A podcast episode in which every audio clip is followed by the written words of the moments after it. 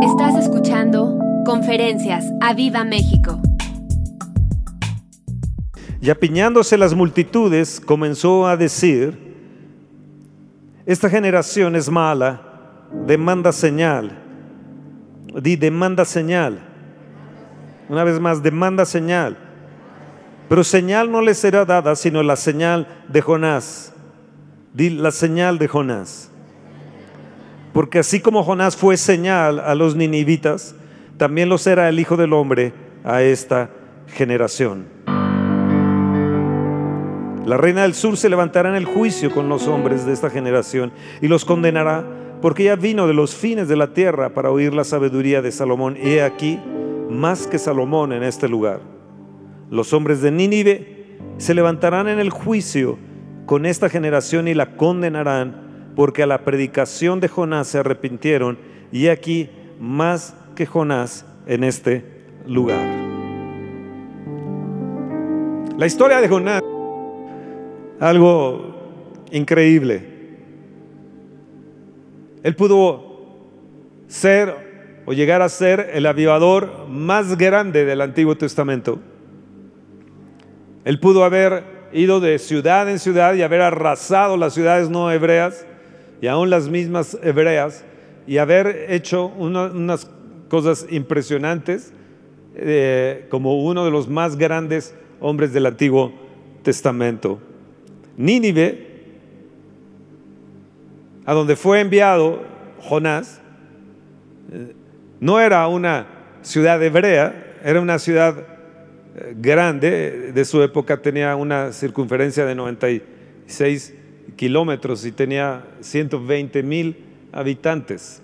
Era una, una, ciudad muy importante en su tiempo y era un centro, una, ciudad donde mucha gente asistía, iba y venía, aparte de los 120 mil que vivían ahí. Nahum y Sofonías hablaron de los malos caminos de Nínive y profetizaron aún mismo su destrucción. En Nahum, en el capítulo 3, verso 7, nos dice que iba a ser asolada. Y en Sofonías, en el capítulo 2, verso 13, nos dice que iba a quedar Nínive como un desierto. Así que en el año 612 antes de, de Cristo fue destruida en Nínive. Pero Nínive y los ninivitas tuvieron una gran oportunidad a la predicación de Jonás. Se cree que el arrepentimiento que tuvieron los ninivitas duró 100 años. 100 años. Cuando se llegaron a arrepentir. Después volvieron a lo mismo y entonces entró aún Sofonías y profetizaron la destrucción de Nínive. ¿Qué tenía Nínive?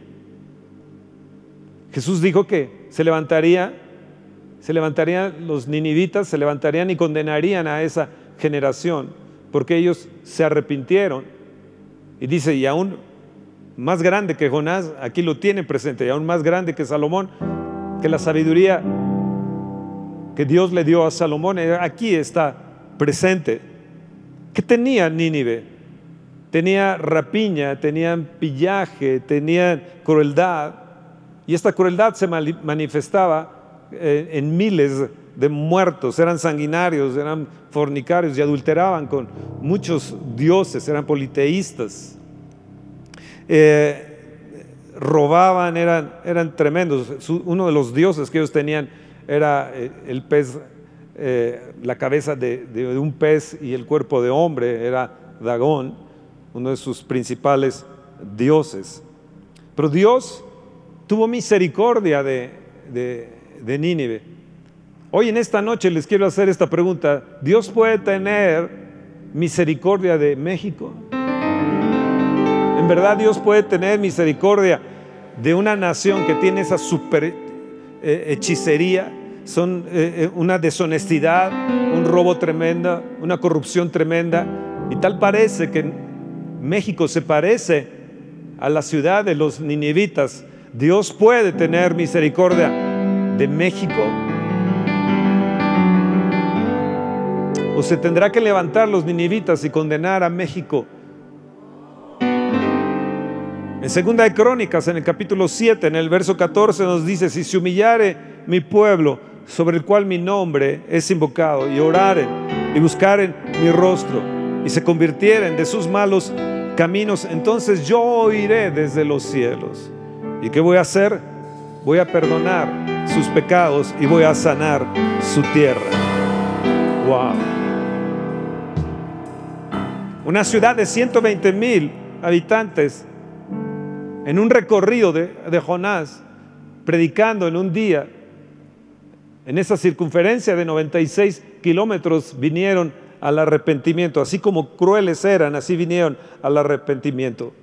Y Dios le dio la oportunidad de arrepentirse a la ciudad de Nínive y a sus habitantes. Y no solamente eso, sino nos muestra el libro de Jonás que le dio una segunda oportunidad a Jonás. Así que hoy en esta noche Dios te da una oportunidad de arrepentimiento. Dios te da la oportunidad que te arrepientas de tus pecados, de tu pillaje, de tus mentiras, de tus adulterios, de tus fornicaciones, de tus dioses falsos y vengas al arrepentimiento y vengas a entregarte de corazón y rendirte a Él. Porque si con Nínive fueron 100 años que duró ese arrepentimiento de una generación a otra generación, Dios en este tiempo lo puede hacer por mil generaciones.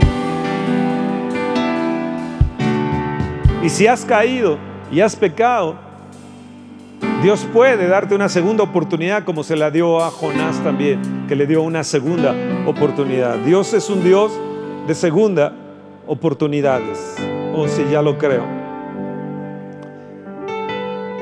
Se cree que Nínive estaba ubicada en, en, lo que hoy es Irak.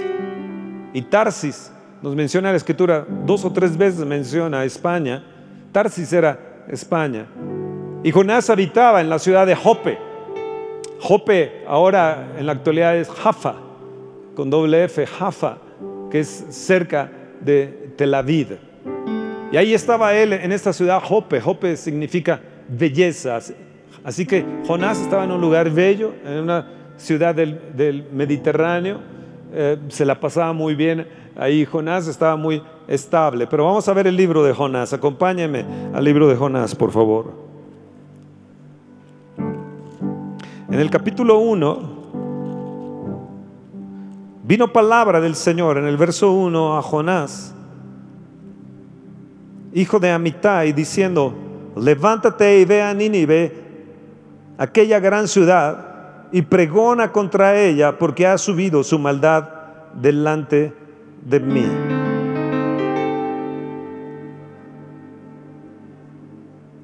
Señor, que hoy en esta noche podamos pregonar tu amor y tu bendición sobre México. Padre, salva a México, Señor, porque la maldad de esta nación es grande. Juicio nos merecemos como nación por nuestras mentiras, nuestras corrupciones, nuestras hechicerías, nuestras maldades que tenemos en nuestra nación. Y si tú tuviste misericordia de Nínive, aquella gran ciudad, Señor. Te pido, Señor, que tú levantes hoy en esta noche Jonases para esta nación, en el nombre de Jesús. En el verso 3, Jonás se levantó para huir de la presencia del Señor a Tarsis. Descendió a Jope y hay una nave que partía para Tarsis y pagando su pasaje entró en ella para irse con ellos a Tarsis, lejos de la presencia del Señor. En el verso 15 nos dice, y tomaron a Jonás, aquellas gentes del barco, y lo echaron al mar, y el mar se aquietó de su furor, y temieron aquellos hombres al Señor con gran temor, y ofrecieron sacrificio al Señor, e hicieron votos. Pero el Señor tenía preparado un gran pez que tragase a Jonás y estuvo Jonás en el vientre del pez tres días y tres noches. En el capítulo 2, verso 10 nos dice, y mandó el Señor al pez y vomitó a Jonás en tierra. Y vomitó a Jonás en tierra. Capítulo 3, verso 1, vino palabra del Señor por segunda vez a Jonás diciendo, levántate y ve a Nínive. Dos veces lo envió. Vino palabra del Señor por segunda vez a Jonás diciendo, levántate y ve a Nínive, aquella gran ciudad, y proclama en ella el mensaje que yo te diré. Y se levantó Jonás y fue a Nínive conforme a la palabra del Señor. Y era Nínive ciudad grande en extremo, de tres días de camino. Y comenzó Jonás a entrar por la ciudad camino de un día y predicaba diciendo aquí a 40 días, Nínive será destruida.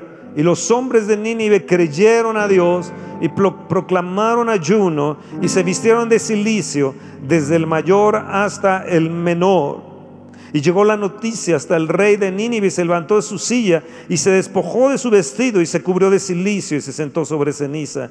E hizo proclamar y anunciar en Nínive por mandato del rey de sus grandes diciendo, hombres y animales, bueyes y ovejas, no gusten cosa alguna, no se les dé alimento, ni beban agua sino cúbrense de silicio hombres y animales y clamen a Dios fuertemente y conviértanse cada uno de su mal camino, de la rapiña que hay en sus manos. Quién sabe si se volverá y se arrepentirá Dios y se apartará el ardor de su ira y no pereceremos.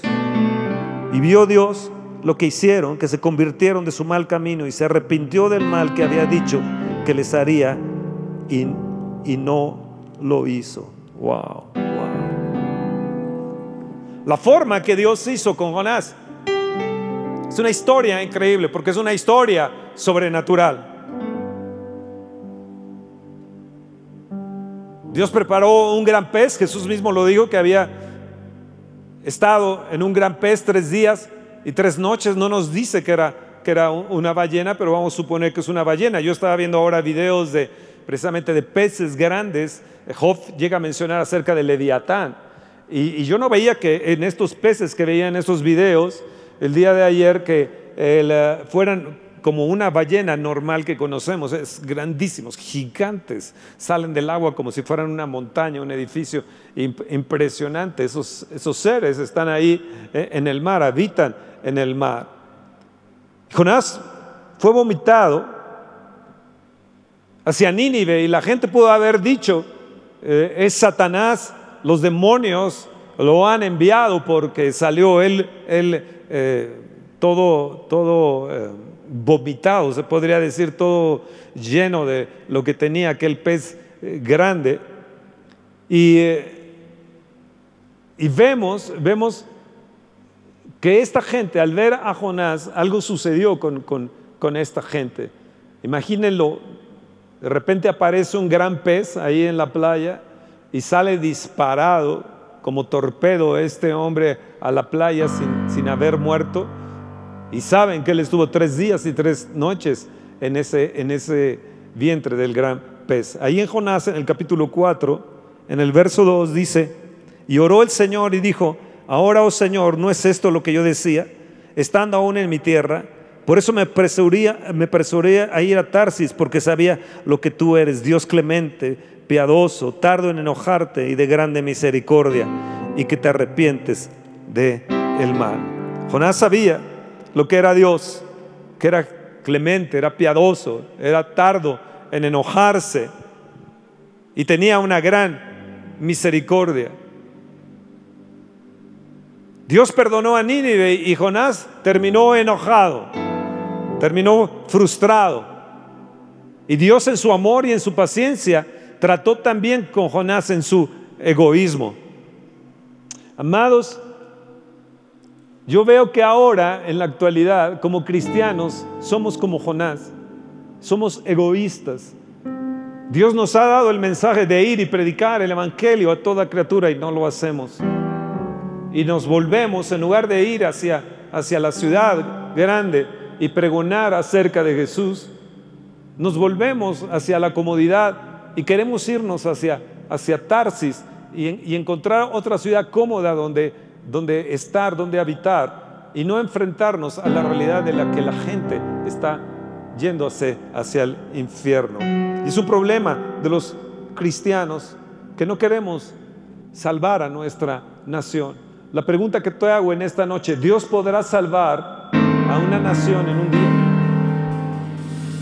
Isaías 66 Vean bien Isaías 66. En el verso 7 dice, antes que estuviese de parto, dio a luz, antes de que le viniesen dolores, dio a luz hijo. ¿Quién oyó cosa semejante? ¿quién vio tal cosa? ¿Concebirá la tierra en un día? ¿Nacerá una nación de una vez? Pues en cuanto Sión estuvo de parto, dio a luz sus hijos. ¿Quién oyó cosa semejante? ¿Es Jonás, el libro de Jonás, una historia real? ¿Es una historia verídica? Claro que lo es. Claro que lo es. Y Jesús les dijo, así como estuvo Jonás tres días y tres noches. En Mateo, en el capítulo 12, en el verso 39-40, nos dice, así estará el Hijo del Hombre en el corazón de la tierra tres días y tres noches. Jesús estuvo ahí y mostró su amor resucitando para nosotros. La escritura nos dice, ¿quién oyó cosa semejante? ¿Podrá la tierra concebir en un día? ¿Nacerá una nación de una vez? Yo creo que sí. Y lo que les quiero decir es que lo que viene, lo que viene y posiblemente nosotros, esta generación, lo veamos, que veamos a Jonases vomitados hacia las ciudades grandes y estas convirtiéndose en un día. Oiremos de pueblos convirtiéndose en un día. ¿Podrá Dios convertir a Gilotzingo en un día? ¿Podrá convertir al Estado de México en un día? ¿Podrá esta nación convertirse y aún sus reyes, sus gobernantes, convertirse en un día? Dios lo puede hacer. Todavía no hemos visto todo lo que tenemos que ver, pero vienen los días, como nos dice Isaías 66, que la tierra va a concebir en un día, que una nación nacerá de una vez, en un instante, la gente caerá bajo convicción de pecado y yo lo creo. Yo lo creo, porque muchas veces estamos escuchando acerca de la inteligencia artificial. Y eh, estaba leyendo sobre eh, Cameron, el, el que hizo la de Terminator, y, él dijo, desde 1983 yo les he dicho acerca de la inteligencia artificial, incluso a través de la, película, y, no hicieron caso, y ahora estamos ante una realidad de la inteligencia artificial. Y nosotros vemos, y vemos nuestra generación, y vemos a nuestros niños, y decimos, ¿qué es lo que ellos verán nuestros niños? ¿Qué es lo que este mundo tendrá para ellos? Y yo digo, nacerán las naciones en un día se convertirán al Señor en un día. Las formas que Dios utiliza son diferentes. Las formas que Dios usó en Nínive fue diferente. Usó a un Jonás, a un Jonás necio, a un Jonás rebelde, a un Jonás que no quería o quiso más bien obedecer a Dios. Pues aún así Dios va a utilizar a esos Jonases y Dios los está preparando. Levanta tu mano y di, Señor, que la ballena vomite a los Jonases. Que la ballena vomite a los Jonases. Que los vomite, Señor, para un avivamiento en nuestra ciudad. Hoy es viernes de avivamiento y creemos en los viernes de avivamiento, creemos, aún como estamos, en la situación en que estamos, que vendrán los Jonases y vendrán y hablarán a los pueblos, hablarán a las ciudades y aún Gilotzingo se convertirá en nuestros alrededores. Atizapán, Naucalpan, Tlanepantla, Lucas se convertirán al Señor.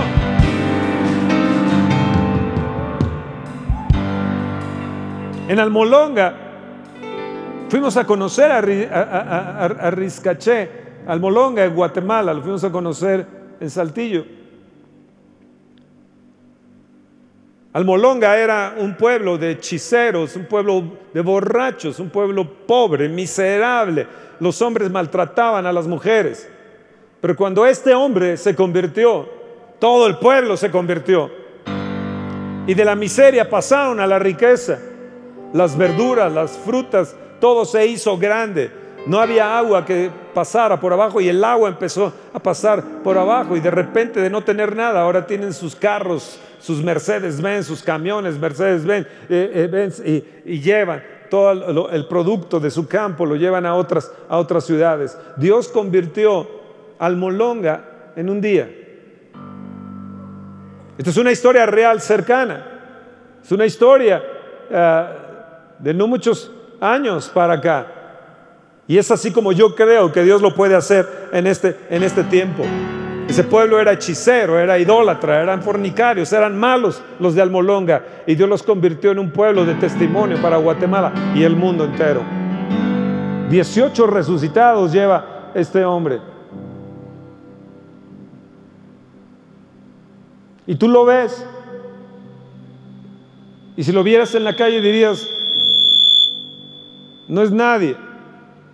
Pero ese hombre es un Jonás, es un hombre que fue vomitado, envuelto en lo sucio, pero salió como un baluarte para convertir al Molonga en una ciudad de Dios. Dios está preparando sus Jonases. Jonás fue una señal, una señal.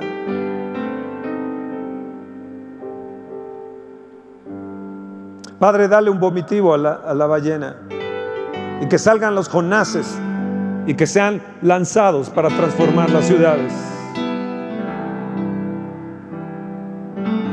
Cuando estaba viendo esta historia, Dios me habló y me dijo, tú llevas un Jonás dentro de ti.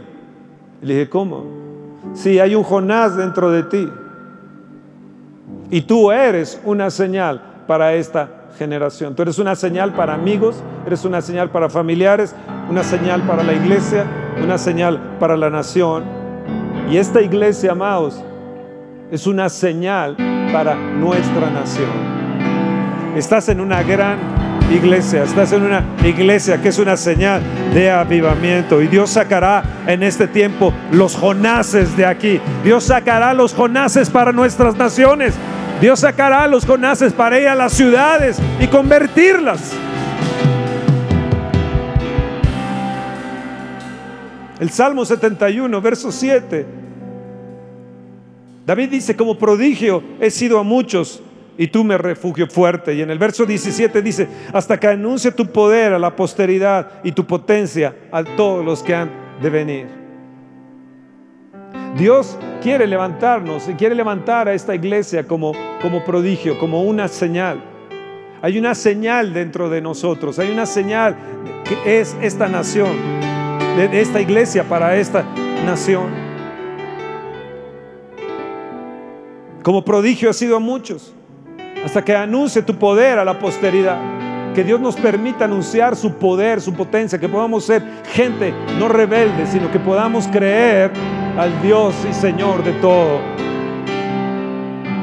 Sabes, David sabía que él era una señal a su generación. Jonás fue una señal a su, a su generación. Rizcaché Almolonga fue una señal a su generación. Ricardo Rodríguez en el avivamiento en Bogotá, en su iglesia, es una señal para Bogotá y para, para Colombia y para el mundo. Así que Dios está levantando gente que sean señales. Dios habla a través de señales, sí. A Gedeón le habló y le dijo que él podía ser hombre esforzado y valiente. Gedeón le dijo, Señor, ¿cómo va a ser esto? Yo, yo quiero que me des una señal. Y en jueces 6:39, él dijo, voy a probar otra vez con el vellón. Te ruego solamente que el vellón quede seco y el rocío sea sobre la tierra. Dios puede hablarnos a través de señales, sí. ¿Podemos pedirle al Señor señales? Sí. ¿Estas señales nos van a seguir? Como dice Marcos 16, 17, sí. ¿Podemos pedir señales? Sí. ¿Las señales nos pueden seguir? Sí. Pero más que todo, yo creo que Dios nos está hablando para que seamos señal en nuestros hogares, señal a este mundo, señal a, nuestra nación. ¿Estás ahí? Gedeón se volvió una señal también para su generación. Tenía 300 seguidores que hacían exactamente lo que él hacía. Él dijo, lo que me vean a mí hacer, esto háganlo ustedes. Y los 300 hicieron lo mismo que hacía Gedeón. Amados, te tienes que convertir en una señal, en una señal para este mundo. No solamente somos hijos, no solamente somos gentes herederos de Dios, sino somos una señal, una señal de bendición para, para los nuestros y para nuestro México. ¿Lo crees? Y yo soy una señal. Yo soy una señal.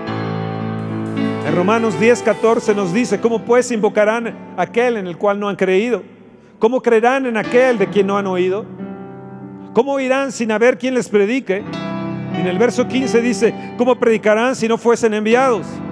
Como está escrito, cuán hermosos son los pies de los que anuncian la paz, de los que anuncian buenas nuevas. Y en el verso 16 dice, mas no todos obedecieron el Evangelio. A veces somos Jonases que no obedecemos a la primera. Y Dios creo que nos está dando una segunda oportunidad a esta iglesia. ¿Escuchaste bien? Dios nos está dando una segunda oportunidad de avivamiento a esta iglesia. ¿La tomarás? Dios tiene que despertarte. Dios tiene que quitarte lo dormilón de lo Jonás. Tiene que incluso tal vez aventarte del barco.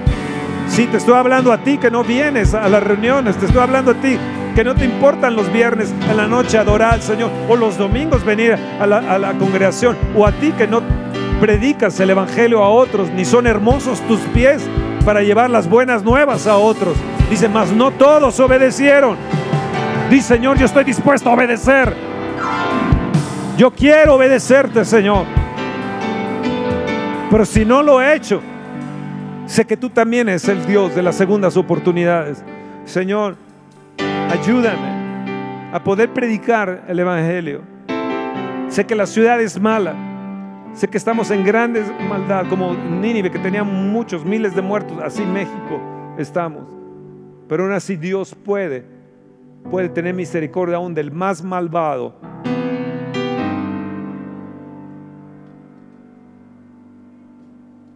Ahora la pregunta es, y quiero que me la hagan, Fernando, ¿qué tenemos que hacer? Pero fuerte, Fernando, ¿qué tenemos que hacer? Y aquí se pone buena la plática. Aquí empiezo a predicar. Lo otro fue introducción.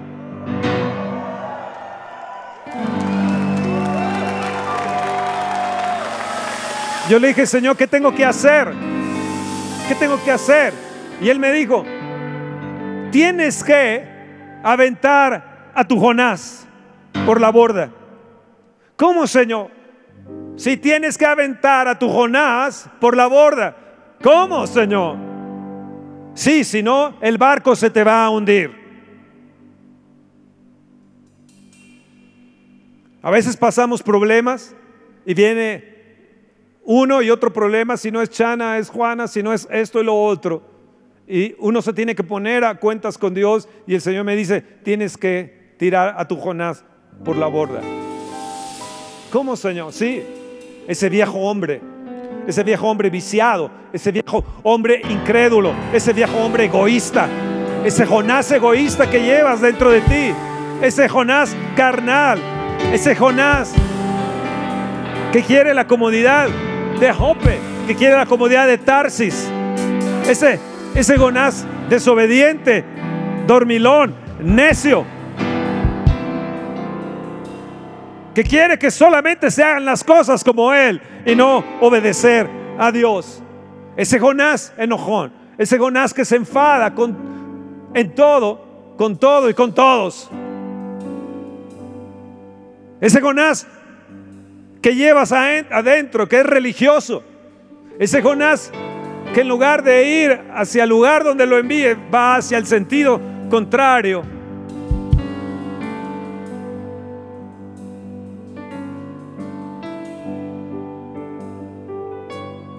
Y ese Jonás que puede perder su destino.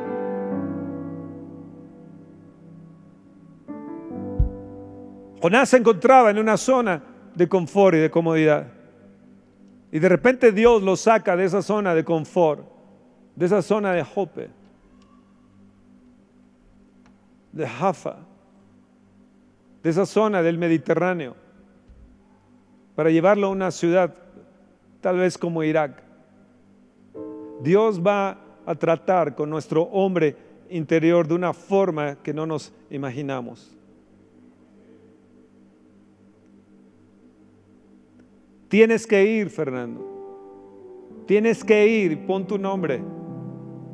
tienes que ir, di tu nombre, tengo que ir y di tu nombre. A esa ciudad mala sí, a esa gente mala, a esos vecinos malos. Y poder predicarles el arrepentimiento. Tienes que obedecer. ¿Qué les quiero decir entonces en esta noche? Tienes que hacer morir a tu Jonás. Ese Jonás tiene que estar ahí tres días y tres noches. Como Jesús estuvo tres días y tres noches en el corazón de la tierra, así como Jonás estuvo tres días y tres noches en el pez muerto. Él habla de que las ansiedades, las algas lo rodearon, que tiene una sensación de, de ansiedad, de muerte, que pasaron todas las ondas de Dios, pasaron sobre él. Dice, hasta que entendí, entendí y le dije, Señor, voy a, voy a pagar mis votos, voy a pagar lo que he prometido. Hay un Jonás que se revela dentro de nosotros, hay un Jonás dentro de nosotros que hace lo contrario a lo que Dios quiere, que hace lo que se le pega la gana. Y ese Jonás lo tienes que quitar, lo tienes que sacar por la borda hoy en esta noche. Todas tus ondas pasaron sobre mí. Nos dicen Jonás en el capítulo 2, verso 5 al 10. Me rodeó mi cabeza, cosas que no entendía. Las puertas del Seol toqué, las puertas del mismo infierno sintió Jonás tocar. El abismo de la angustia. Me sobrevino eh, eh, eh, cosas horribles. Experimenté lo que nadie había experimentado. Yo digo, ¿hasta cuándo vamos a obedecer? ¿Hasta cuándo vamos a hacer lo correcto para que dejemos de sufrir? Ese Jonás que llevas adentro, ese Jonás obstinado, ese Jonás necio, lo tienes que aventar hoy en esta noche por la borda en el nombre de Jesús.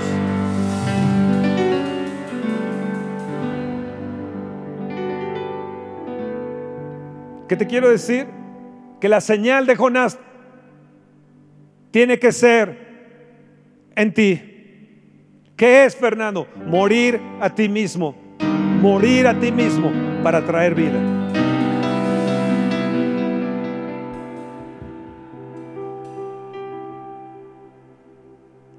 Vivimos demasiado para nosotros, por eso no damos vida a los demás. No hay hambre por las cosas de Dios. Vivimos demasiado, demasiado para nosotros, demasiado en el confort. Y te estoy hablando a ti que estás en redes, te estoy hablando a ti que estás en la comodidad que te cuesta trabajo gastar un poco de gasolina y de tiempo para venir a adorar al Señor y estar juntos en la iglesia.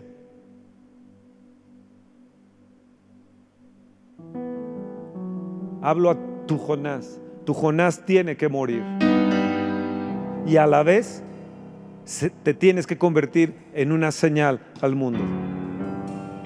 Dios no te tiene aquí para entretenimientos nada más o comodidades te tiene para que seas una señal en donde quiera que estés, a donde quiera que vayas. Me acuerdo cuando estaba, estaba en, Bélgica y una, una noche eh, que estaba compartiendo, salí de, compartir y había una señora, me bloqueaba la salida eh, para, estaba ella un poco ancha, me bloqueaba la salida, entonces yo traté de, y, ella se movió, me habló en, francés y, y, yo no entendí, entonces me puso mi mano en su, en su, en su costado atrás, en su espalda. Y, y eso fue todo. Al día siguiente vinieron 100 gitanos en Mercedes-Benz a la reunión y todos sentados aquí adelante con un hambre y un deseo de milagros. La señora era esposa del, principal eh, gitano, el, líder de los gitanos que estaban apostados a 100 kilómetros de ahí, de, en donde yo estaba en, en Bélgica en Bruselas. Y al día siguiente se vinieron todos ellos para, para que orara por ellos. Y, cuando me levanté, ellos corrieron a la plataforma, se aventaron sobre mí, sobre la plataforma. Eh, además son gente que cree en milagros. Tú puedes ser una señal. Tú puedes ser una señal donde quiera que estés. Me acuerdo que terminando, esa, reunión eh, tremenda, sofocante, increíble con, ellos, porque los gitanos desplazaron a todos los demás. Nos fuimos, me, me, llevaron a cenar a la casa del principal que me habían invitado eh, a estar allá y los principales eh, eh, pastores que se habían reunido, nos sentamos a la mesa.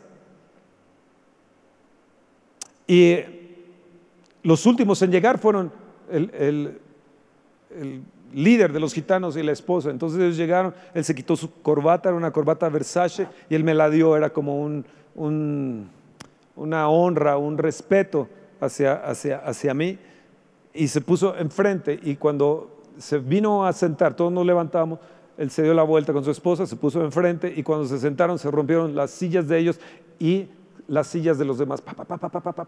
todos cayeron, rompiéndose todas las sillas. Tú, puedes, tú puedes ser una señal. Tú puedes ser una señal en una casa, puedes ser una señal en donde quiera que camines. Amén. Amén.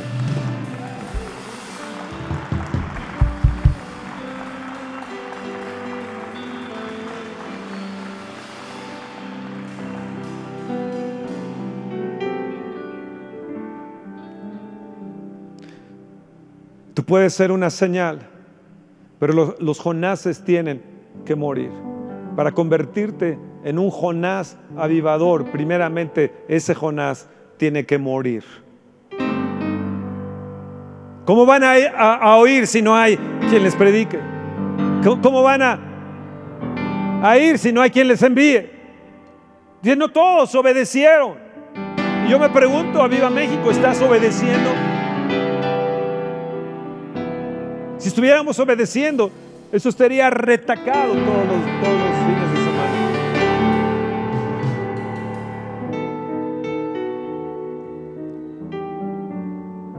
Morir a ti mismo para que surja el avivador de Dios. Que Dios nos permita ver a esos Jonases que se van a levantar de la nada, de la nada, donde vamos a decir estos que están todos babeados, saliendo de, de, de las cosas más insólitas, oliendo mal, tal vez sean los que tengan que salvar a una nación.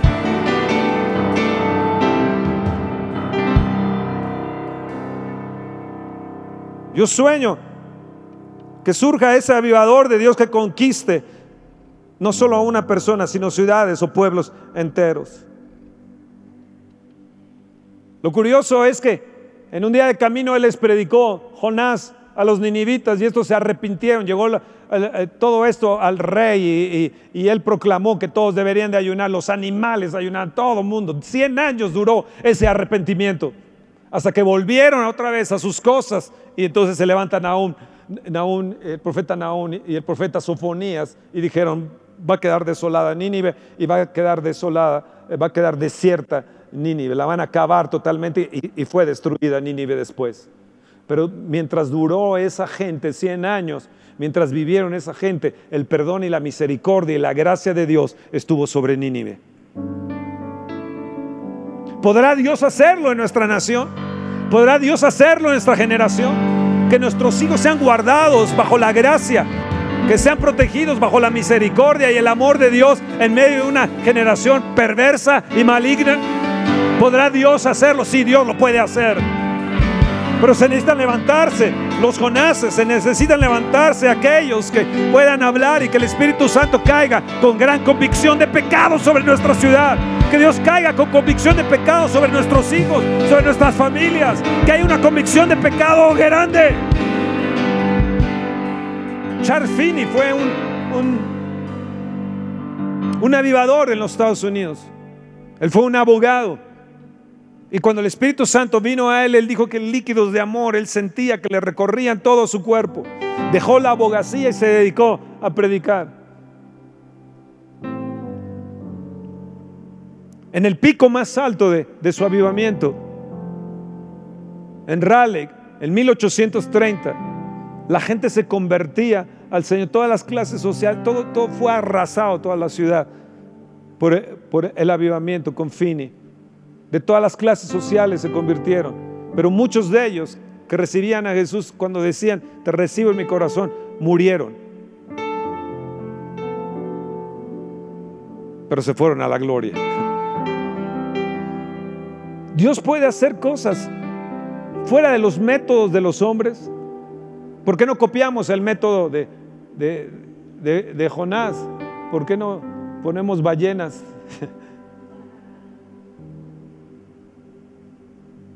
o nos subimos por lo menos al, metro y a las ballenas y proclamamos el Evangelio de Jesucristo.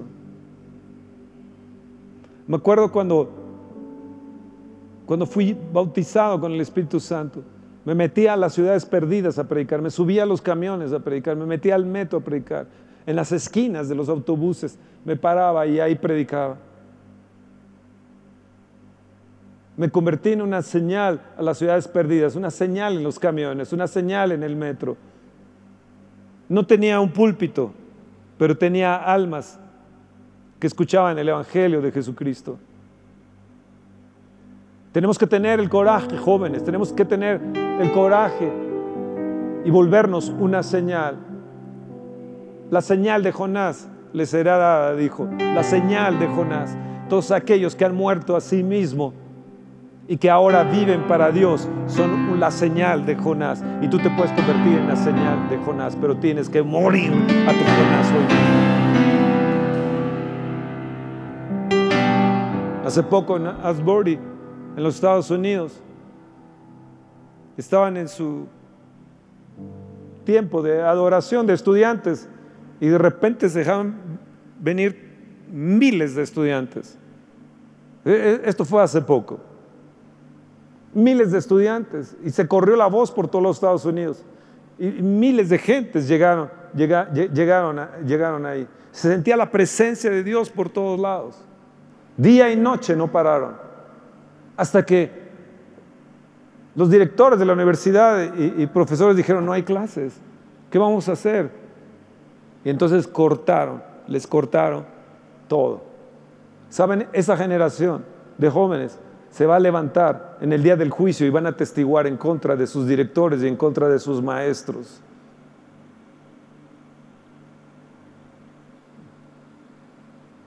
Dios mío, perdónanos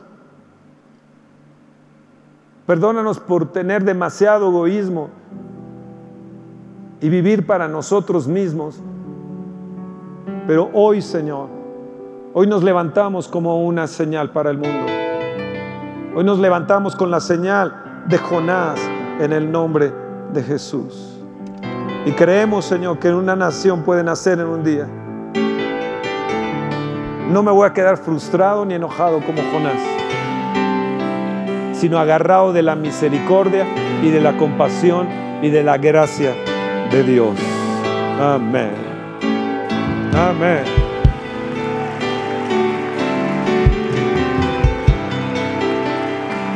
Jonás es un ejemplo de lo inesperado de Dios. Es un gran ejemplo de lo inesperado de Dios.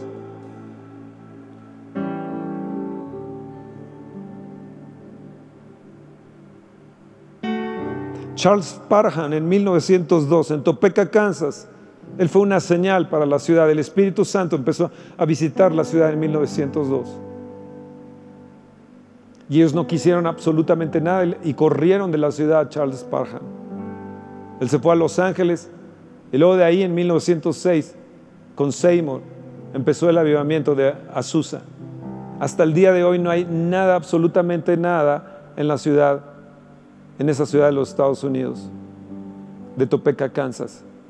Y se levantará una generación que recibió el avivamiento y juzgará a Topeka, Kansas. ¿Entiendes bien que hay una generación que se va a levantar para juzgar a los demás? ¿Entiendes bien que tú puedes ser de esta generación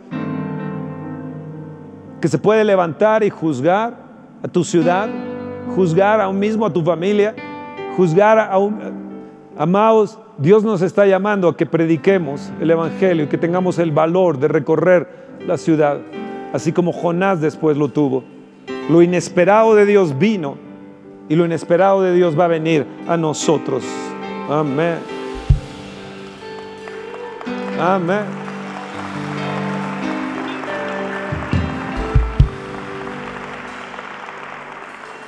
En 1948, George Mueller estaba dando clases, tenía muy poquitos estudiantes.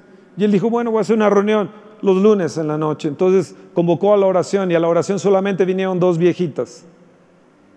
Así que tú que estás aquí no te desanimes por el número de gente. Esas dos viejitas vinieron cada lunes a la oración con Parham. Una de ellas, una noche sintió que tenía que ir hacia el frente y golpear la mesa, pero se detuvo por, por pena. Eran tres solamente orando. Se lo dijo en la semana a Parham. Y él le dijo, bueno, si siente lo mismo el siguiente lunes, pues a ver y, golpea la mesa. Y ella sintió lo mismo el siguiente lunes.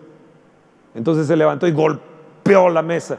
Y el Espíritu Santo cayó sobre ellos. Y se hizo un gran movimiento del Espíritu de Dios increíble. Para 1954 empezó el movimiento de sanidad con Tommy Hicks en, en Argentina pero su base fue la de Parham en 1948. Pero realmente quienes se levantaron como señales para esa generación fueron esas dos viejitas. Y esas dos viejitas se van a levantar en el día del juicio para juzgar a toda la nación que no creyó en el Señor. Tú dices, ya soy una viejita, ya soy, eh, ya soy grande. Pues tú te puedes levantar a orar, a clamar al Señor y levantarte como una señal de Jonás para tu generación.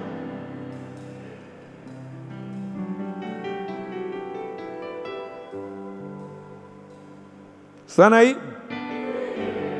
Bueno, ya los noto cansados.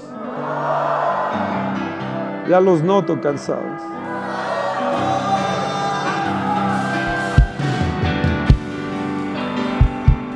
120 mil se convirtieron en un día. 120 mil se convirtieron con clamor. Dice que con gran clamor. Clamaron a Dios pidiéndole perdón. O sea, vino una gran convicción de pecado. Tenemos que orar y pedir, Dios, que haya una gran convicción de tu Santo Espíritu de pecado. El Espíritu Santo vendrá y convencerá al mundo de pecado, de justicia, y de juicio. Señor, que venga eso sobre nosotros, que venga sobre nuestra familia, que venga sobre nuestras ciudades, que venga sobre nuestra nación. Y Dios perdona a esta nación, perdona a México, perdona, Señor, porque somos iguales que Nínive. Y lo único que, que, nos queda es que venga un juicio tuyo grande sobre esta nación. Pero hoy, Señor, nos ponemos como señal para esta nación, pidiéndote, Señor, que tengas misericordia y que venga una gran convicción de pecado sobre nuestro México. En el nombre de Jesús, Señor. En el nombre de Jesús.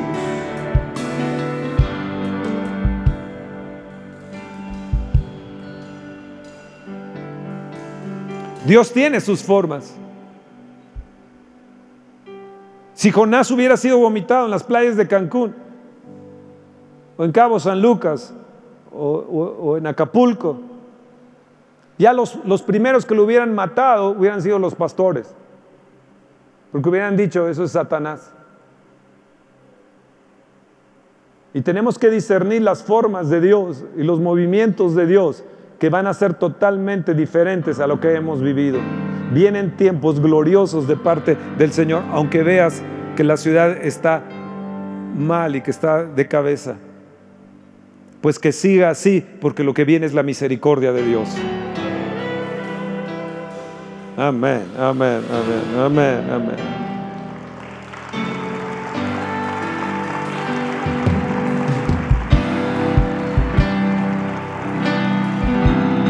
Hubo una mujer a principios de siglo, 1900, Mary Woodward esta mujer era bajita, delgadita, y tenía los dos apellidos de sus dos maridos, chiquitita pero picosa. Y en aquel tiempo obviamente no había, eh, la mujer era, era, no es como hoy, ¿verdad? Que es muy importante. Y, eh, no, en aquel tiempo la mujer era eh, segunda. Pero esta mujer oraba y alrededor de 70 kilómetros a la redonda la gente caía bajo el poder y bajo la convicción del Espíritu Santo. Y esta mujer se levantó como una señal para su generación. La gente caía cuando ella predicaba, veía, tenía visiones del infierno o tenía visiones del cielo. Y la acusaron a ella de hechicera. Y, hubo pastores que se levantaron en contra de ella y pastores importantes y principales se levantaron contra ella. Y ella les dijo, cuando ustedes mueran, yo todavía voy a seguir predicando el Evangelio. Y eso le sucedió a varios pastores. Varios pastores murieron y ella siguió por años predicando el Evangelio. Tenemos que levantarnos como una señal. Ella se va a levantar para esa generación y la va a condenar. Y la va a condenar. Un día me levantaré con el Señor y voy a juzgar a Gilotzingo y al Estado de México y a esta nación, porque hay una generación que se va a levantar para juzgar a las demás. Oh, amén. Amén.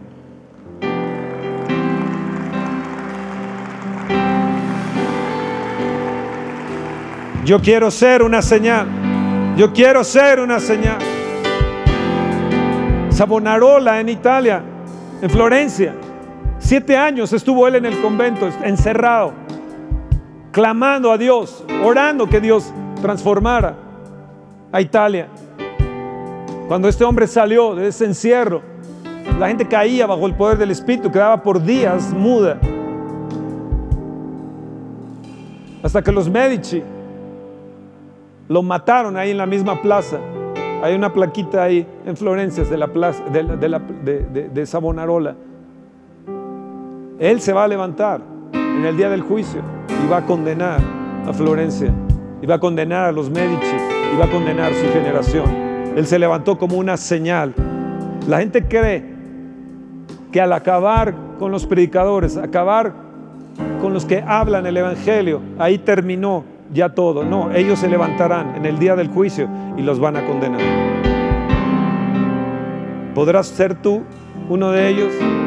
podrás ser tú de esta generación que se levante también en el día del juicio como una señal y podrás decirle, yo fui una señal para ti y tú no quisiste absolutamente nada con Dios. Oh Señor, transfórmanos, transfórmanos. Vamos, apláudele al Señor. Señor, yo quiero ser una señal. Quiero ser una señal a este mundo. Quiero ser una señal para mi familia, para mis conocidos. Tú sabes que sabes que hay gente cercana a ti que no se ha convertido. Tú sabes que sabes que hay hijos que no se han convertido. Sabes que sabes que tu esposo o tu esposa no se han convertido. Que maquillan su cristianismo. Y ellos no saben que tú un día te vas a levantar y los vas a juzgar a ellos. Qué terrible, qué terrible, qué terrible. Más vale que se arrepientan.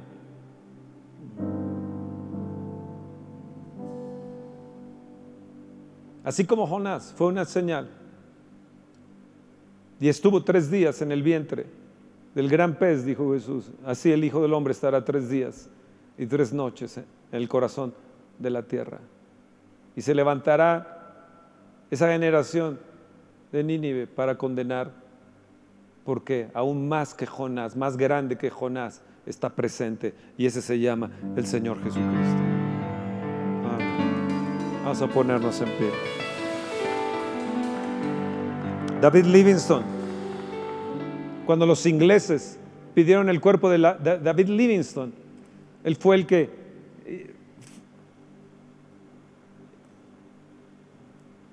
llegó al África y, recorrió los lugares, los mapeó, etc. Los ingleses pidieron su cuerpo para llevarlo a Inglaterra y en África le dijeron, te puedes llevar su cuerpo, pero su corazón quedará como una señal en África. En aquel tiempo la tumba de David Livingstone fue la tumba más visitada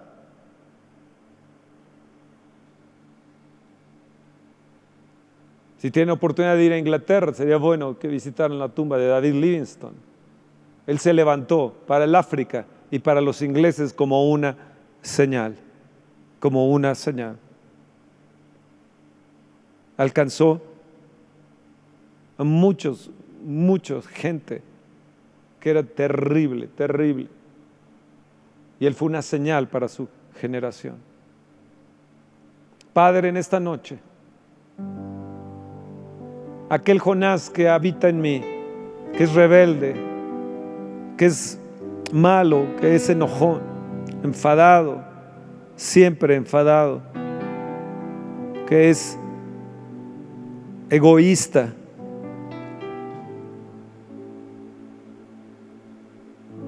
Aquel Jonás que es dormilón. Aquel Jonás que, que es desobediente. Señor, te pido que sea hoy, en este día, bien enterrado, bien enterrado en el corazón de la tierra, en el corazón de la tierra, así como Jonás. Que muera, Señor, ese Jonás, que muera el viejo hombre, que muera esa naturaleza carnal en nosotros, que muera nuestro egoísmo, que muera eso de que siempre yo tengo la razón y es como yo digo que se debe de hacer. Queremos llegar a Nínive obedeciéndote. Muéstranos la Nínive que debemos de ir. Y envíanos como una señal entonces. Como dijo Jesús, la señal de Jonás le será dada que seamos una señal para nuestra generación, que seamos una señal para este mundo, que seamos una señal para nuestro México.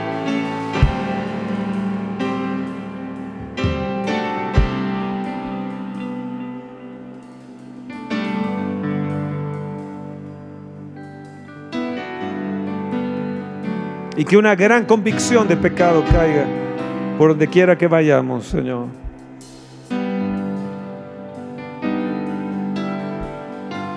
No quiero que otros se levanten y me juzguen en el día del juicio, sino yo, levantarme junto contigo, Jesús, en el día del juicio.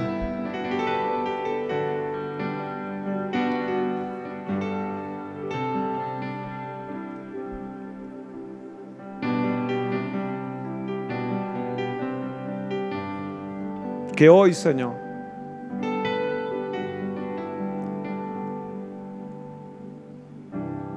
se le dé un vomitero a la ballena y que salgan los Jonases poderosos como señales. En el nombre de Jesús. Amén, amén. Espera nuestra próxima emisión de Conferencias. ¡A Viva México!